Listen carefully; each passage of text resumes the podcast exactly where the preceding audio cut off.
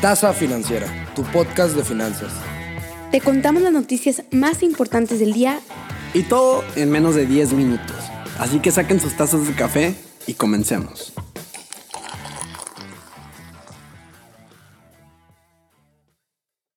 ¿Qué onda gente? Muy buenos días. ¿Cómo están todos ustedes en este martes 29 de marzo?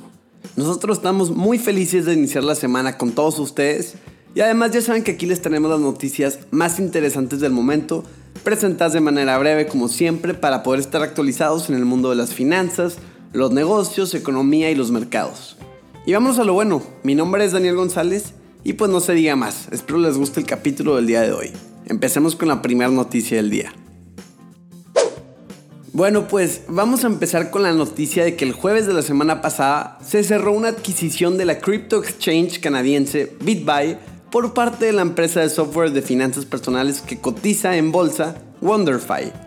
Ahora, tras esta adquisición, la empresa fusionada obtendrá una cuota de mercado líder, o para decirlo en términos más sencillos, un pedazo de pastel más grande en el mercado de comercio de Bitcoin, Ethereum y con dólares canadienses.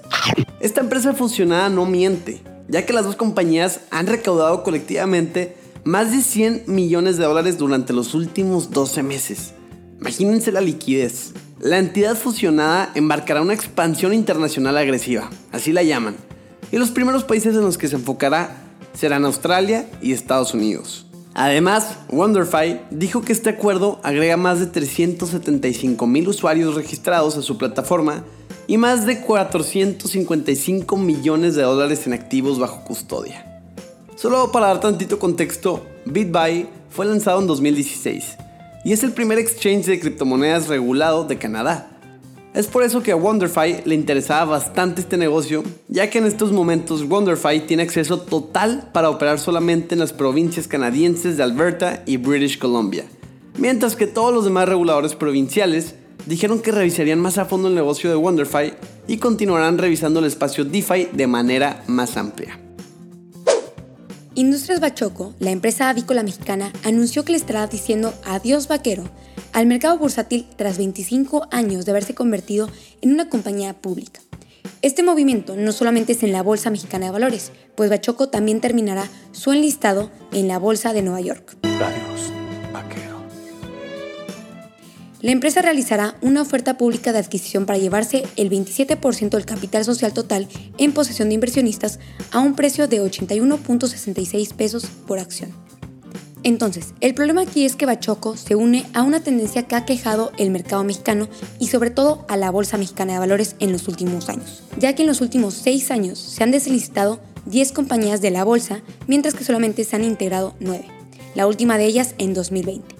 El dato es que de 10 compañías, 4 que han anunciado su salida fue en 2020 y 3 de ellas no duraron más de los 10 años en el mercado, entre ellas Santander, que entró a la bolsa en septiembre del 2012, mientras que Ienova y Grupo Lala lo hicieron en 2013. El Ministerio de Agricultura griego afirmó el lunes que la producción de aceite de girasol podría aumentar si fuera necesario, produciendo más para el consumo doméstico en lugar de para biocombustibles. A medida que el aumento de los precios se suma a la inflación récord, hasta ahora Grecia no tiene escasez de productos alimentarios. Grecia importa aceite de girasol desde Ucrania y calcula sus importaciones de trigo blando de, Ucrania y de Rusia en unas 250 mil toneladas. Ahora, sabiendo esto y cómo está la situación en ambos países, sabemos que hay empresas que a lo largo del mundo se han visto afectadas por este suceso y a lo que nos podemos dar cuenta en la inflación. Entonces Grecia tiene que estar muy al pendiente con cuánto produce, cuánto vende de este tipo de productos que están hechos a base de trigo. Primero Coinbase lo hace y ahora Binance. No se quiere quedar atrás. Les cuento que Binance US, el brazo derecho estadounidense del intercambio de criptomonedas Binance, planea cotizar para una oferta pública inicial en dos o tres años. Esto ya lo firmó el CEO de la compañía, Brian Schroeder, durante la Binance Blockchain Week. Entre otros facts, tenemos que Binance US ha registrado más ganancias que Uber desde su creación. Imagínense, además de que solo es Binance de Estados Unidos, no Binance en general. Binance podría unirse a los pocos exchanges de cripto en el mundo que están listando en la bolsa, como Coinbase. Sin embargo, es posible que Binance enfrente obstáculos en el camino, debido a su infame reputación entre los reguladores de todo el mundo, ya que para que un crypto exchange cotice en bolsa, se deben de tomar bastantes medidas en temas de compliance. El CEO señaló que Binance US simplemente hará lo que hizo Coinbase, y agregó que los usuarios de Binance US pagan aproximadamente una quinta parte de las tarifas que pagan en Coinbase. Solo como último dato, Binance es actualmente el intercambio de criptomonedas más grande del mundo por volumen de operaciones, registrándose un volumen diario de 22 mil millones de dólares en la actualidad. El fabricante de autos eléctricos Tesla acaba de decidir que quiere hacer una división de acciones y pagar dividendos. Claramente esto no es un chismito a medias, ya que la empresa ya presentó el documento correspondiente para que se le autorice ante la SEC. Entonces, esta decisión se tomaría en la reunión anual de accionistas y básicamente estaría solicitándose una autorización para permitir esta división de acciones ordinarias. Con este anuncio, las acciones de Tesla se dispararon 7.3% para cotizar en los 1.088 dólares por acción. Antes de continuar, hagamos una representación gráfica de lo que es un split. Imagínense ustedes que tienen una pizza al sartén deliciosa, súper gorda, con orilla de queso y todo el show. El tema aquí es que todos quieren una, pero ya son muy caras. Así que la solución de la pizzería es vender, en lugar de pizzas completas, vender rebanadas. El precio es mucho más accesible y por lo tanto más gente las pueden comprar. Esto mismo sucede con las acciones de Tesla. Al hoy por hoy son muy caras, pocas personas pueden adquirirlas y por lo tanto al hacer el split más personas podrán obtener acciones de Tesla. Retomando la noticia, recordemos que Tesla ya había hecho un split de 5 a 1 en 2020. Ese mismo año otras empresas como Apple y Alphabet habían realizado acciones similares. Ahora, hay que dejar en claro algo. Si ustedes tienen acciones bajo este proceso, la inversión no se ve afectada, solamente cambia el número de acciones que tienes.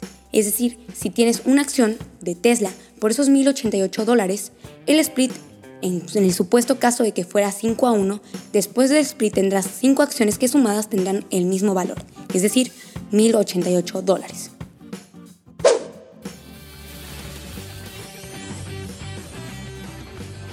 El 31 de marzo es la fecha del adiós definitivo de los canales de Disney en televisión de paga. Un anuncio que desde enero pasado fue difundido por la compañía y fue un boom sin duda. Esto es parte de su estrategia de fortalecer sus plataformas de contenido, principalmente Star Plus y bueno, Disney Plus. The Walt Disney Company decidió cerrar los canales de Nat Geo Wild, Nat Geo Kids, Disney XD, FXM, Star Life en toda América Latina y en Brasil también descontinuar Disney Junior y rebrandear Star Life a Cinecanal justo al terminar el primer trimestre de 2022. Sin duda, si eres más o menos de la misma edad que nosotros, 20 años, un poquito más grande, un poquito más chico, tendrás una anécdota que contar o un programa que llevas en tu memoria de estos que acabo de mencionar. Disney acaba de crear una nueva organización dentro de la empresa para guiar el desarrollo del contenido a fin de maximizar la posibilidad de obtener algunos éxitos globales a partir del contenido local. Joe Biden hará que se recolecte más dinero por parte de los ricos, entre otros asuntos.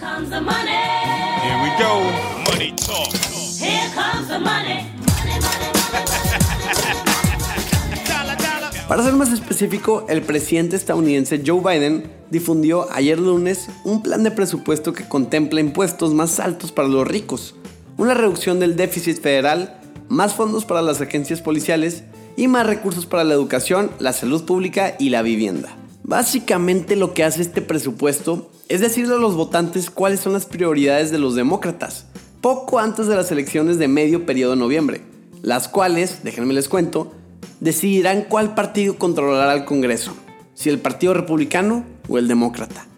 Pero bueno, ¿quieren saber sobre los números y cuánto costará todo este presupuesto? En resumen, se prevé un gasto público de 5.8 billones de dólares para el año fiscal 2023, que comienza en octubre.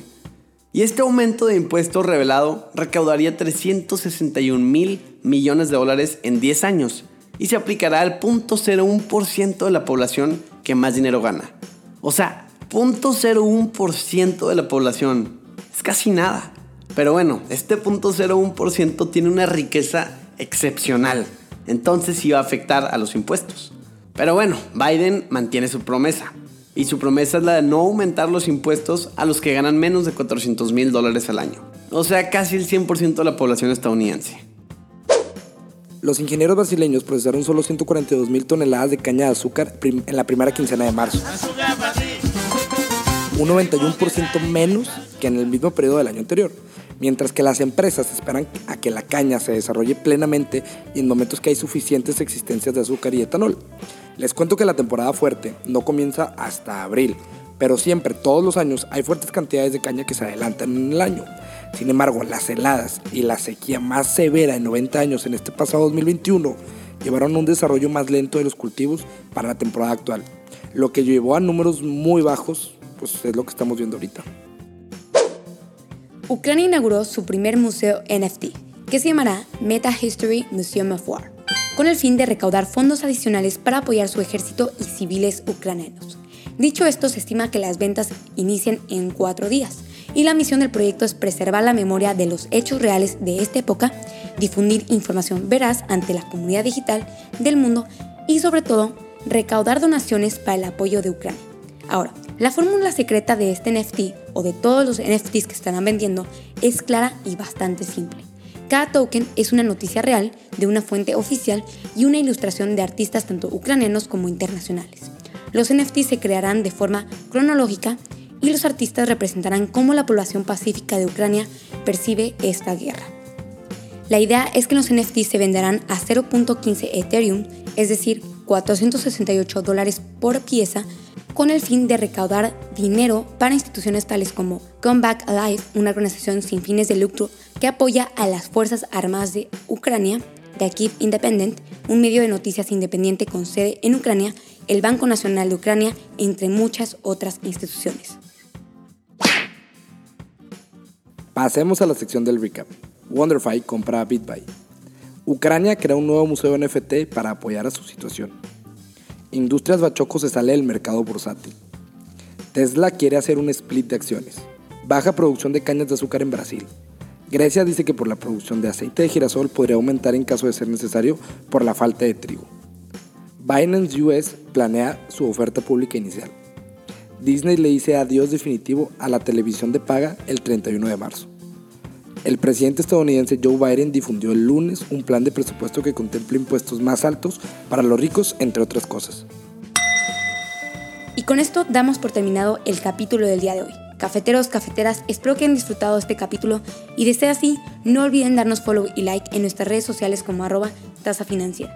Mi nombre es Edina Velasco y les deseo un excelente día. Hasta el jueves.